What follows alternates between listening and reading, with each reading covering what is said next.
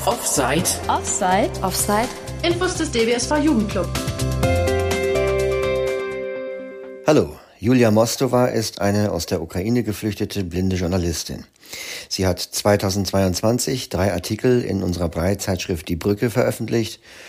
Die Artikel sind aber auch im Offside-Forum erschienen und können da nach wie vor gelesen werden. Im ersten Artikel schilderte sie die Geschichte ihrer Flucht. Im zweiten äh, ging es um ukrainische Halloween-Traditionen und der dritte beschäftigte sich mit der Stellung behinderter Menschen in der ukrainischen Gesellschaft und welche Konsequenzen das für blinde Geflüchtete in Deutschland hat. Im jetzt folgenden Interview erzählt sie auch nochmal von ihrer Flucht und der Reise nach Deutschland. Wir sprechen dann aber auch über die Kulturen der beiden Länder, speziell im Hinblick auf Behinderung und wiederum, wie sich das auswirkt für blinde Geflüchtete. Sie gibt einen historischen Einblick in die stark sowjetisch geprägte ukrainische Gesellschaft und sie berichtet aber auch von ihren Zukunftsplänen. Ein sehr berührendes, interessantes und aufschlussreiches Gespräch. Wir sprechen natürlich über Ereignisse im Februar und März 22. Ich heiße Julia Mostova. Ich bin ukrainische Journalistin und Schriftstellerin. Im März äh, bin ich mit meinem Ehemann nach Deutschland gefahren äh, und wir wohnen in Marburg in der Wohngruppe der Blister als Flüchtlinge. Äh, hier ist ja sehr schön. Ich und andere Leute in der Ukraine haben sehr viele verschiedene Pläne gehabt und äh, am Ende des Februars äh, sollte meine erste, meine Debütbuch erscheinen und ich bin sehr glücklich damit gewesen, weil es ist sehr, sehr schwierig, äh, dieses äh, eigene erste Projekt zu machen und es ist sehr, sehr schwierig, äh, andere Leute finden, die in dich glauben werden. Und ja, äh, es ist für mich sehr, sehr große Veranstaltung.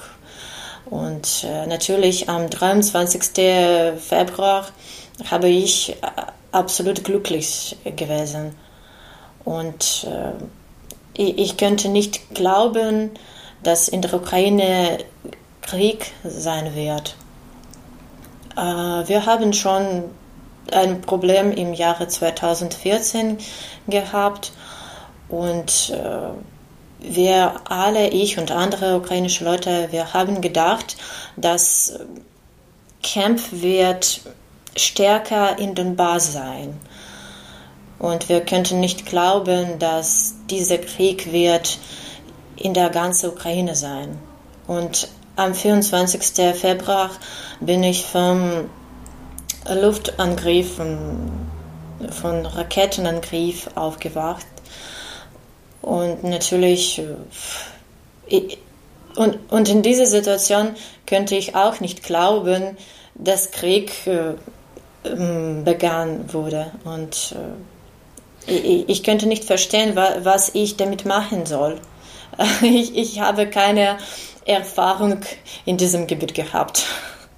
Was gab es denn für Informationen aus dem Radio oder aus der Presse, also sage ich mal, von offiziellen Stellen wurde da informiert, was passiert ist? Wurdet ihr zur Flucht aufgefordert oder gab es irgendwelche anderen Formen von Informationen? Nein, okay. Äh, wir haben ähm, in ähm, europäischer und amerikanischer Presse gelesen, dass in der Ukraine Krieg sein wird. Aber unsere Regierung, unser Präsident haben gesagt, dass äh, Krieg wird nur in Donbass stärker sein. Dass wir werden keinen Krieg in den ganzen ukrainischen Territorium haben. Und äh, wir haben gedacht, okay, es ist wahrscheinlich logisch. Der Präsident soll darüber viel wissen. Und am 24. Februar hat unser Präsident gesagt, dass wahrscheinlich bis zum Abend werden wir eine gute Entscheidung finden und äh, der Präsident hat besondere Situation nur für 24. Februar äh, gemacht. Besondere Situation bedeutet das für diese, in dieser Tag äh, wird Ukraine ähm, alle militärische äh, Ressourcen mobilisieren. Aber er hat gesagt, dass diese, diese Situation äh, wird nur in 24. Februar sein. Und wir haben gedacht, dass okay, wir können nicht verstehen, wie viele Sol russische Soldaten stehen äh, in der Ukraine oder äh, in ukrainische Grenzen und vielleicht ist es, es möglich ist. Aber am Abend wurden wir schon alles verstanden. ja, wir haben ähm, wir haben viel Information von Facebook bekommen. Viele Leute äh, haben Videos und Fotos gemacht und äh, in äh, Facebook gepostet und dankbar dieser Information könnten wir verstehen, was genau passiert und wie viel äh, russische Soldaten, wie viele russische äh, Flugzeuge gibt es schon äh, in der ukrainischen Territorie. Und wir haben ein Video gesehen, äh, es hat ein Mann gemacht, wie viel ähm, Helikopters nach Kiew fliegen. Und das ist ja schrecklich. Ja, apropos Facebook, du hast ja auch erzählt, dass du da so Hate-Kommentare bekommen hast von aus Russland, ne? Ja, natürlich. Äh, ja, seit 23. Februar haben, habe ich und andere, meine Bekannte, andere Leute aus der Ukraine viele interessante Kommentare aus russischen Leuten bekommen. Äh, viele Leute aus Russland haben geschrieben, dass äh, die an uns, äh, mit uns kämpfen werden dass die Krieg anfangen wird. Und wir könnten nicht verstehen, warum diese Leute sind so glücklich damit. Ja, und ähm, am 24. Februar am Morgen äh, habe ich auch einen Beitrag geschrieben. Ich wollte wissen, was äh, mit meinen Bekannten in anderen Gebieten passiert. Und äh, viele Leute aus Russland haben mich äh, schreckliche Kommentare geschrieben. Und äh, einige Leute haben mich geschrieben, dass äh, Russland wird nur mit militärische Infrastruktur zerstören und äh, die werden nicht mit äh, Zivilbevölkerung kämpfen, sogar mit solchen Idioten wie ich. Und wir bis zum heute können wir nicht verstehen, warum so viele Leute aus Russland uns hassen. Was zum Beispiel ich persönlich gemacht habe. Mhm. Und wie, wie ging es denn dann äh, weiter? Also nachdem ihr den, den Bombenangriff gehört habt und äh, euch erkundigt habt via Facebook und so weiter, habt ihr dann schon gleich gewusst, dass, dass ihr fliehen wolltet oder, oder was, was kam dann zuerst? Äh, ich kann, könnte nicht verstehen, was ich weitermachen kann, weil oh, ich habe sehr gute Pläne für mein Leben gehabt und ich wollte gerne das alles realisieren und äh, diese Situation ist sehr neu für mich gewesen. Ich, ich habe keine Ahnung gehabt, was ich machen kann oder was ich machen soll und was weiter wird. Ähm, ja, äh, auf, die nächste, auf der nächste Tag äh, wurde viel mehr ist viel schlimmer gewesen. Und mein Imam hat gesagt, dass wir der Ukraine lassen sollen. Und ich könnte mich nicht vorstellen, wohin werden wir fahren und was werden wir machen, weil schon am 24. Äh, Februar sehr, sehr viele Leute, sehr, sehr viele Leute aus äh, Kiew ähm, nach Europa gefahren sind. Und äh, es, es sind sehr, sehr, sehr, sehr große Wartenschlangen beim Grenzen gewesen. Und äh, die, der Weg ist sehr gefährlich gewesen. Äh, russische Soldaten haben Autos, Bussen und Züge mit ähm, Flüchtlinge beschossen. Und äh, ich, ich habe viel mehr Zeit gebraucht, um alles im Kopf sammeln und richtiger Schritt zu machen. Wie viele Tage sind denn dann noch vergangen, bis ihr... Wir haben eine Woche in Kiew äh, gesetzt, äh, weil äh, zu viele Leute nach Europa gefahren sind. Wir haben äh, im Neulegungen gesehen, was ähm, im Bahnhof passiert. Und viele Leute haben im Bahnhof gewohnt und geschlafen. Und ich möchte nicht äh, am Bahnhof sitzen und warten. Hm.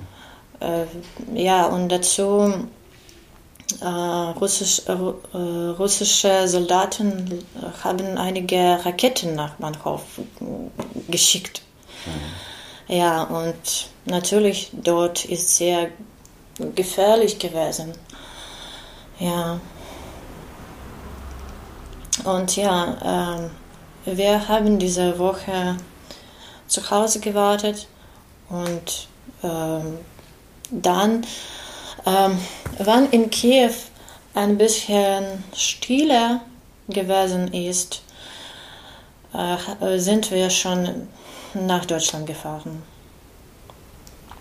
Okay, nun kannst du ja ziemlich gut Deutsch. ähm, und deshalb müsstest du jetzt mal erklären, woher kannst du überhaupt so gut Deutsch? Du bist ja, du hast das ja nicht erst gelernt, seitdem du hier bist. Ja, äh, ich bin erstes Mal in Deutschland. Äh, ja, wir haben Deutsch in der Schule gelernt, aber wir haben nur eine Stunde pro Woche gehabt. Und das ist ja nicht genug, nicht genug um Sprache zu erlernen. Und äh, deutsche Sprache äh, hat mir sehr gut gefallen. Und ich habe alleine diese Sprache gelernt. Äh, ich habe viel gemacht, um Grammatik und richtige Aussprache zu erlernen.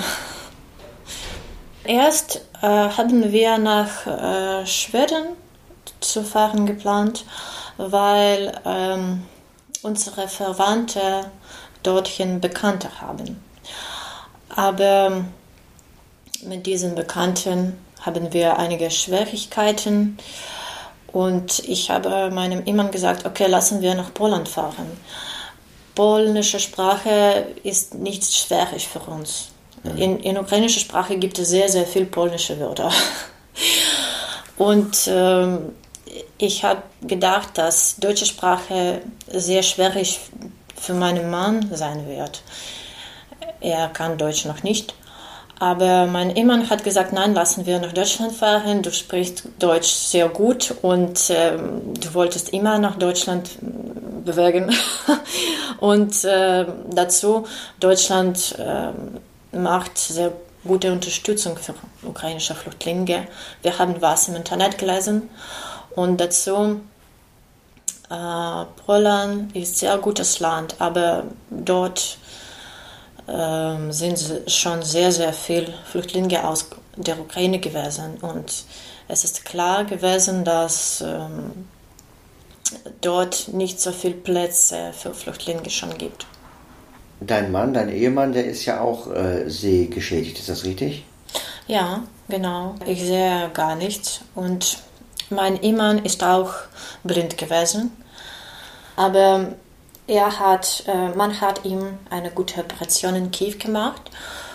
Er konnte etwa 50 Prozent sehr, äh, sehr Kraft haben. Er benutzt Kontaktlinsen. Aber in Deutschland haben wir andere Kontaktlinsen bekommen und er kann schon 80 Prozent sehen. Okay, wow. Ja, ja, natürlich. Das ist sehr super. Okay, also der Entschluss stand fest, wir wollen nach Deutschland fahren. Dann seid ihr ähm, erstmal nach Polen gefahren. Und wie lief das? Also ihr wart ja nicht die Einzigen, die sich da auf den Weg gemacht hatten.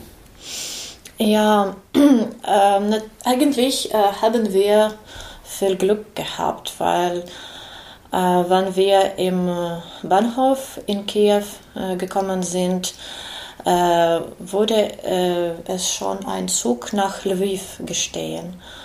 Aber dieser Zug ist schon voll gewesen. Und äh, wie, äh, doch dieser Zug hat schon eine Stunde gestehen und andere Leute mit uns haben in diesem Zug kommen und warten.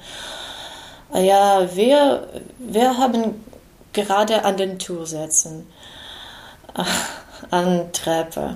Ähm, es gibt schon keinen Platz. Ähm, ja, und wir haben zwölf Stunden nach, äh, wir sind zwölf Stunden nach Lviv gefahren. Es ist zu lange, weil wir haben sehr, sehr viele Städte besucht, um andere Leute auch evakuieren können. Mhm. Und äh, in Lviv haben wir noch in einer Warteschlange einige Stunden gewartet. Äh, sehr viele Leute sind aus der Ukraine nach Polen gefahren, aber die Züge nach Polen sind zu klein gewesen. Ja, und äh, wir sollten wieder an den Tür setzen. ja, und ähm, wir haben gedacht, okay, wir werden noch lange stehen, ähm, aber wir sollen wahrscheinlich drei oder vier Stunden nach äh, Helm, es ist eine Stadt in Polen, fahren. Ähm, ja, und eigentlich haben wir den ganzen Tag in, in der Ukraine in Feld gestehen.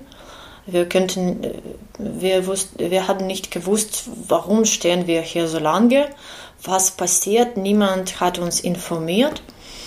Und in Polen äh, haben wir schon gewusst, dass jemand äh, Eisenbahn vermint hat.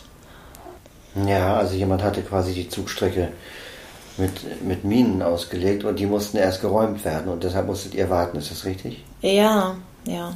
Wir haben sehr lange gewartet. Wir, haben zwei wir sind zwei Tage unterwegs gewesen. Wir könnten nicht normal schlafen, wir könnten nicht normal sitzen.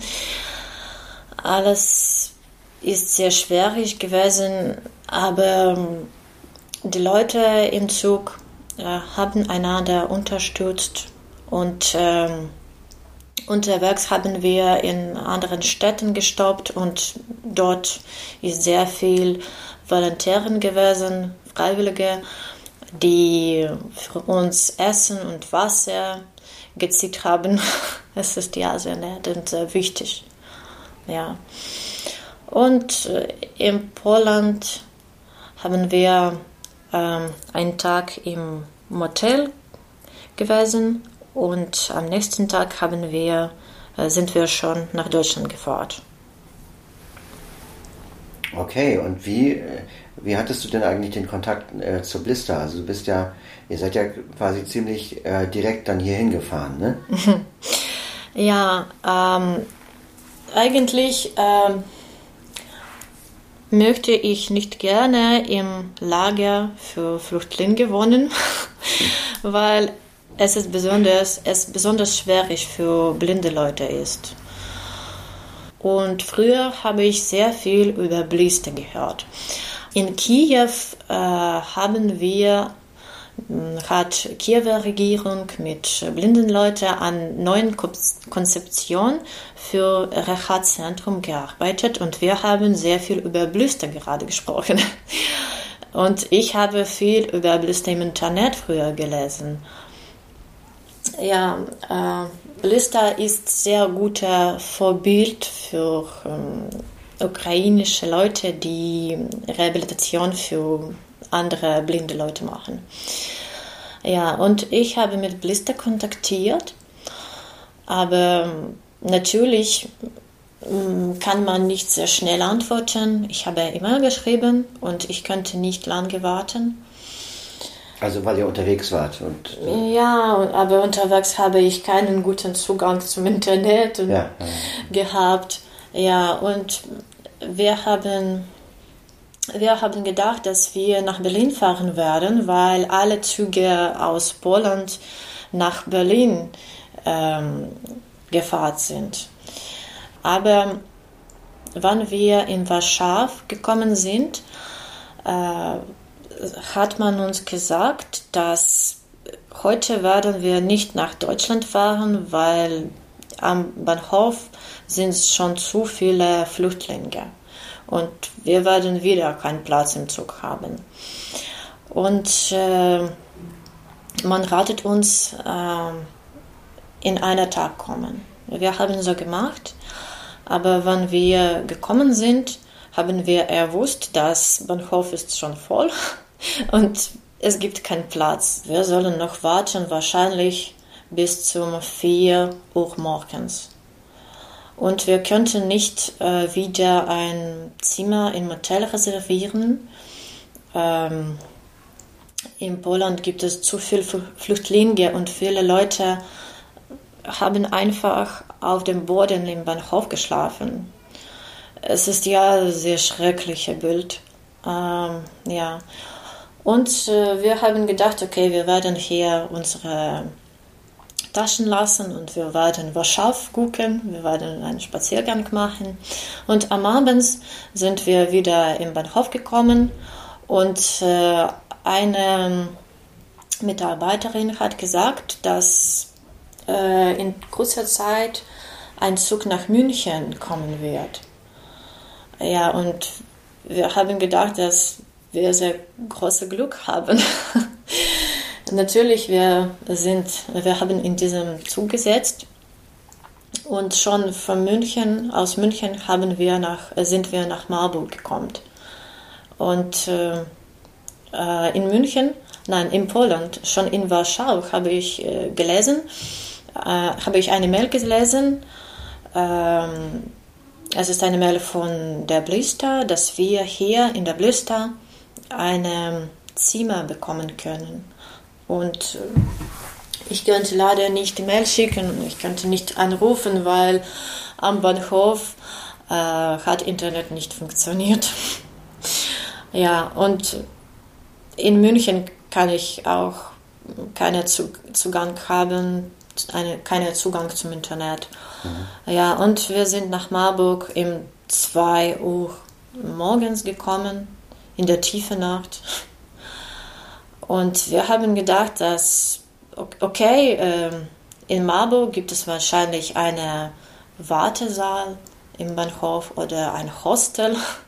oder vielleicht, wir können auch in McDonalds setzen. Ja. McDonalds äh, funktioniert rund um die Uhr. Aber alles ist zu. Ja, also das, dass die Erwartungen wären in so Städten wie Hamburg oder München oder Berlin erfüllt worden, aber Marburg ist dafür zu klein. Also da, ja. da gehen abends die Fensterläden runter. Ja, genau. Äh, ja, wir, wir sind ein bisschen schockiert, schockiert gewesen. Aber wir haben einen Polizisten bemerkt und wir haben mit, mit Polizisten gesprochen. Wir haben gefragt, wohin können wir jetzt kommen? Und er hat gesagt, alles ist zu, aber wahrscheinlich sie können nach äh, Georg Kassmann Stadion kommen. Dort befindet sich ein Lager für Flüchtlinge. Und er hat dorthin angerufen und gesagt, nein, die, dieser Lager ist auch zu. Äh, aber uns hat ein Mann äh, gehört, er hat, heißt äh, Helmut. Er wohnt in der Nähe und er hat gesagt, dass wir können mit äh, ihm zu seinem Haus kommen. Natürlich, es, es ist wahrscheinlich gefährlich, ich weiß nicht, aber in der Ukraine äh, kann, kann es sehr gefährlich sein. Wenn man mit jemandem, mit einem Fremden in sein Haus geht, möchte. Ja, besonders in der Nacht in einem Haus. Ja. Ich weiß nicht, welche Adresse. Ja, aber wir, war, wir sind schon sehr, sehr müde gewesen und wir haben schon keine Kraft verzweifeln, zu verzweifeln oder zu wüten gehabt. Und wir haben zusammen, wir sind zusammen nach seinem Haus gefahren zum Bahnhof. Äh, ist seine Frau Almut mit dem Auto gekommen und wir äh, sind alle zusammen gefahren. Ja, es ist sehr nett äh, natürlich, es ist sehr lieb. Wir sind auch Fremde für diese Leute und diese Leute wissen über uns gar nichts. Ja. Aber die wollten uns unterstützen. Es ist sehr menschlich. Ja, und wir haben zusammen Tee getrunken. ja, und äh, äh, diese Frau Almut hat am Morgen Kontakte von Martin Kubert gefunden. Es ist ein Internatleiter in der Blister. Mhm. Und sie hat ihm angerufen und er ist mit, mit seiner Frau uns abgeholt. Ja, und natürlich, es ist, es ist sehr gutes Ende für uns. Es ist sehr gutes Ende dieser Geschichte. ja, wir sind hier in Deutschland, in der Blista und wir haben sehr, sehr starke Unterstützung bekommen.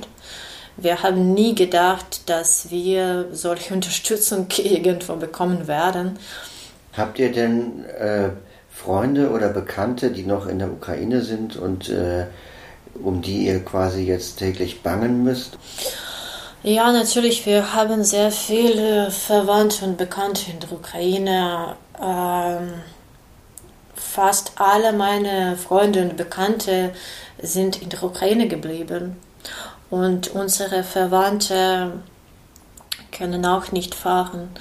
Äh, meine Mutter äh, wohnt jetzt bis zum heute in Kiew, weil sie Iman hat und äh, sie will nicht ohne ihn irgendwo fahren, sie will nicht ihm lassen. Und mein. Ähm, Achso, und er darf das Land nicht verlassen, weil er ja, ja. als männliches, als, also quasi als Kriegsreserve äh, ja. gebraucht wird. Ja, genau. Und dieselbe Situation mit anderen Verwandten und Freunden. Frauen äh, wollen nicht eigene Männer in der Ukraine lassen. Die, sie können zusammen bis zum Ende sein. Aber wie seid denn dann ihr beide zusammen rüber, rübergekommen? Ja, mein Ehemann ist sehr behinderter und er hat Recht äh, der Ukraine lassen. Und ja, ja na natürlich, äh, ich bin ganz blind und ich brauche Unterstützung. Und in dieser Situation, gesunde Mann könnte mit mir auch fahren. Ja, das ist vielleicht eine interessante Überleitung. Lass uns doch mal über den Culture Clash, ich nenne das jetzt mal einfach Culture Clash, äh, reden den du ja auch schon angesprochen hast, also dass quasi ja durch die äh, ukrainischen Geflüchteten und die äh, Deutschen, mh, dass da zwei Kulturen sich begegnen, wo es manchmal Missverständnisse oder auch Probleme geben kann, äh, insbesondere auch in Bezug auf die Blindheit oder also Erfahrungen, die blinde Geflüchtete machen. Ähm, was gibt es denn dazu zu sagen? In der Ukraine müssen wir immer kämpfen. In der Ukraine wirst du kein Dokument ohne Kampf bekommen. Du, soll, du sollst immer Stress machen. Ohne Stress wird nicht funktionieren. Und diese Leute können nicht verstehen, dass in Deutschland man nicht kämpfen soll, dass in Deutschland es Bürokratie gibt, aber Leute in diesem Gebiet arbeiten und arbeiten ganz normal. Du sollst warten. Wann in der Ukraine sagt man, warten Sie bitte noch ein bisschen. Es bedeutet, dass diese Leute nichts machen werden. Deutschland funktioniert nicht so, wie funktionieren alle Dinge in der Ukraine. Und unsere Flüchtlinge können nicht immer es verstehen, können nicht immer äh, sich selbst ändern. Die brauchen andere Strategie, aber die wissen noch nicht welche. Und äh, wie ist das in der Ukraine mit äh, der Wahrnehmung von behinderten Menschen in der Öffentlichkeit? Also ich habe von anderen, äh, von einem anderen ukrainischen äh, Geflüchteten gehört, der erzählt hat, dass er ganz überrascht war, wie viele Rollstuhlfahrende mhm. und, und blinde Menschen man hier im Straßenbild sieht. Der sagt, das sei in der Ukraine nicht so präsent. Ja, äh, viele Leute aus der Ukraine denken, dass in Deutschland zu viel Behinderte gibt. Dass wahrscheinlich äh, deutsche Leute sind viel mehr kränklich als ukrainische Leute. okay. okay, auf das, die Sichtweise bin ich noch gar nicht gekommen. Okay. Ja, aber ähm, wenn wir Statistik äh, sehen werden, werden wir verstehen, dass ukrainische Leute sind viel mehr kränklich. Ja, wir haben viel mehr Behinderte als äh, in Deutschland. Äh, eigentlich ähm, in der Ukraine existiert noch sowjetische Kultur. Ja, diese sowjetische Kultur lebt noch in, in Köpfen sozusagen. Ähm, eigentlich äh, sowjetische Regierung ähm, wollte nicht mit äh, behinderten Leuten arbeiten. Die sowjetische Regierung hat diesen Leuten Wohnungen und Geld äh, gegeben, um diese Leute zu Hause setzen könnten oder wahrscheinlich in einem speziellen Fabrik für behinderte Leute. Und behinderte Leute sind in ganz anderem Welt gewohnt. Die haben sehr, sehr selten mit gesunden Leuten kontaktiert. Die waren ganz äh, konserviert sozusagen. Warum? Weil alle Länder mit Totalitarismus brauchen gesunde Leute. Diese Leute sollen so viel arbeiten, wie sie arbeiten können. Die sollen alles für Sozialismus geben, verstehen Sie? Ja. In sowjetischen Zeiten wurde kein Sex existiert, weil Sex Sex Kraft braucht.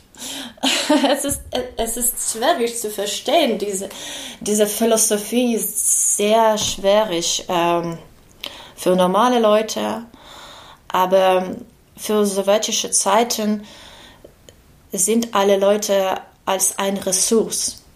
Und man kann nicht behinderte Leute verbrauchen. Und darum bis zum heute äh, gesunde Leute denken, dass behinderte Leute nicht ganz normal sind. Wir haben sehr, sehr viele Probleme mit Kommunikation mit gesunden Leuten. Und die verstehen uns nicht. Äh, wir sind wie Freaks. Und viele Leute mit Behinderung sitzen einfach zu Hause. Sie fürchten auf die Straße gehen. Es ist ja schrecklich, aber es ist das, was wir von sowjetischen Zeiten haben. Wir haben sehr große Probleme mit Inklusion. Zum Beispiel in der Ukraine könnte ich nicht äh, Geld, einen Kredit im Bank bekommen, weil ich blind bin. Ich könnte nicht Fitnessstudio besuchen, weil ich blind bin. Die denken, dass wir nicht arbeiten können. Und was ist schrecklich, dass blinde Leute aus der Ukraine denken auch so. Ich meine, das gab es hier früher in Deutschland auch. Äh, dass ja. man, dass die Leute in Einrichtungen, genau. sage ich mal, mehr oder weniger gehalten wurden und man denen schon von Kind auf an gesagt hat, was sie können und was sie aufgrund ihrer Blindheit nicht können. Und naja, wenn man dann so aufwächst und nie jemanden kennenlernt, der das anders macht oder jemanden sieht, der sagt, das, ich, das geht aber trotzdem, dann glaubt man das halt auch, ne? Ja, wir sind, in der Ukraine sind wir begrenzt und wir begrenzen uns auch alleine, ja. Äh, viele ukrainische behinderte Leute können sich nicht wie normale Leute fühlen. Und äh, mein Mitwohner hat mich gesagt, dass er spaziert hier auf die Straße und niemand zeigt an ihm mit Finger und niemand stellt übrige Fragen. Und äh, auf diesem Grund hat er schon vergessen, dass er Behinderte ist. In das, ist, war das Oleg? Nein, Dima. Achso, ja, weil, weil, aber Dima ist ja auch blind. Äh, ja. Deshalb ist die Frage, woher weiß er denn, dass die Leute nicht auf ihn zeigen? Nein, äh, ich sehe nicht, wer an mich zeigt, aber ich höre, weil in der Ukraine kann ich auf die Straße gehen und ein Kind oder sogar äh, erwachsene Leute können äh, nach vorne stehen und, und was kommentieren. Ja, ja, ja. Aha. Ja, und es ist äh, nicht angenehm, weil auf jedem Schritt und Tritt sagen dir alle, dass du unnormal bist. Ja, Und ich habe sehr viel äh, schlimme Wörter über ukrainische Leute gesagt, aber ich muss sagen, dass diese Leute nicht so schrecklich sind. Diese Leute haben in sowjetischen Zeiten gewohnt und äh, gelebt und die sowjetische Russland hat sehr viel Schmerz und sehr viel schreckliche Sachen in der Ukraine gezählt. Was bedeutet denn das ähm, jetzt für blinde Geflüchtete aus der Ukraine in Deutschland? Also die kommen jetzt ja hierher und stellen fest, sie werden hier anders behandelt, man hält sie nicht für unnormal, aber andererseits erwartet man natürlich auch, dass sie sich irgendwie anders an der Gesellschaft beteiligen, als sie das aus der Ukraine gewohnt sind, oder? Für ukrainische blinde Leute ist hier sehr schwierig. Ähm, in der Ukraine haben sie ganz andere Weltbild gehabt. Die haben verstanden, dass die eine Krankheit haben, die können nicht, nichts damit machen und äh, die bekommen komische Geld monatlich und das ist alles. Die haben keine Perspektiven und die haben keine guten Möglichkeiten, um zu entwickeln. Ja. Und in Deutschland ist ganz anderes. Ähm, hier blinde Leute können nicht nur Massagen machen, ja. Hier haben blinde Leute sehr viele verschiedene Möglichkeiten für Entwicklung und äh, die können machen alles, was äh, die wollten machen, ja. Und es ist sehr schwierig zu verstehen, dass du nicht begrenzt bist. Hm.